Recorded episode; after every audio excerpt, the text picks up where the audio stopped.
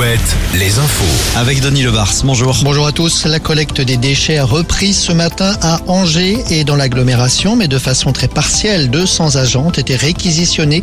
La collecte avait été suspendue il y a deux semaines. La grève avait été lancée non pas en raison de la réforme des retraites à Angers, mais des désaccords sur la hausse des salaires des éboueurs.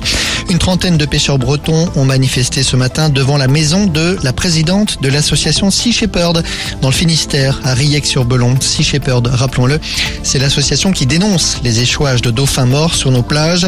C'est aussi l'une des associations qui ont saisi le Conseil d'État pour que des zones de pêche soient fermées dans le golfe de Gascogne. Des manifestations et des opérations port mort sont prévues pour la fin de semaine dans les grands ports de pêche. En mer, c'est EDF qui a remporté le marché pour la construction du plus grand parc éolien marin envisagé au large de la Normandie, le plus puissant en tout cas.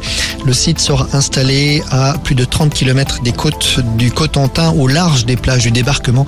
Un site d'une puissance de 1000 MW, c'est plus du double du parc éolien construit au large de Saint-Nazaire. Les 27 pays de l'Union européenne se sont mis d'accord pour stopper la construction de voitures à moteur thermique à compter de 2035. L'Allemagne, qui s'était opposée, a finalement levé son veto.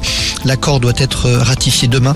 Précisons qu'on pourra encore rouler avec des moteurs à essence ou diesel après 2035. C'est la fabrication qui sera interdite.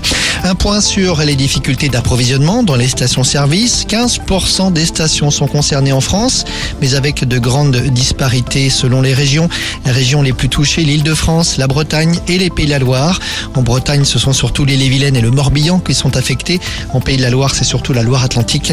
À la raffinerie de Donge, la grève rappelons-le, été prolongée au moins jusqu'à demain. Voilà Julien pour les infos. Merci Denis, à tout à l'heure. 17h, nouveau point sur l'actu.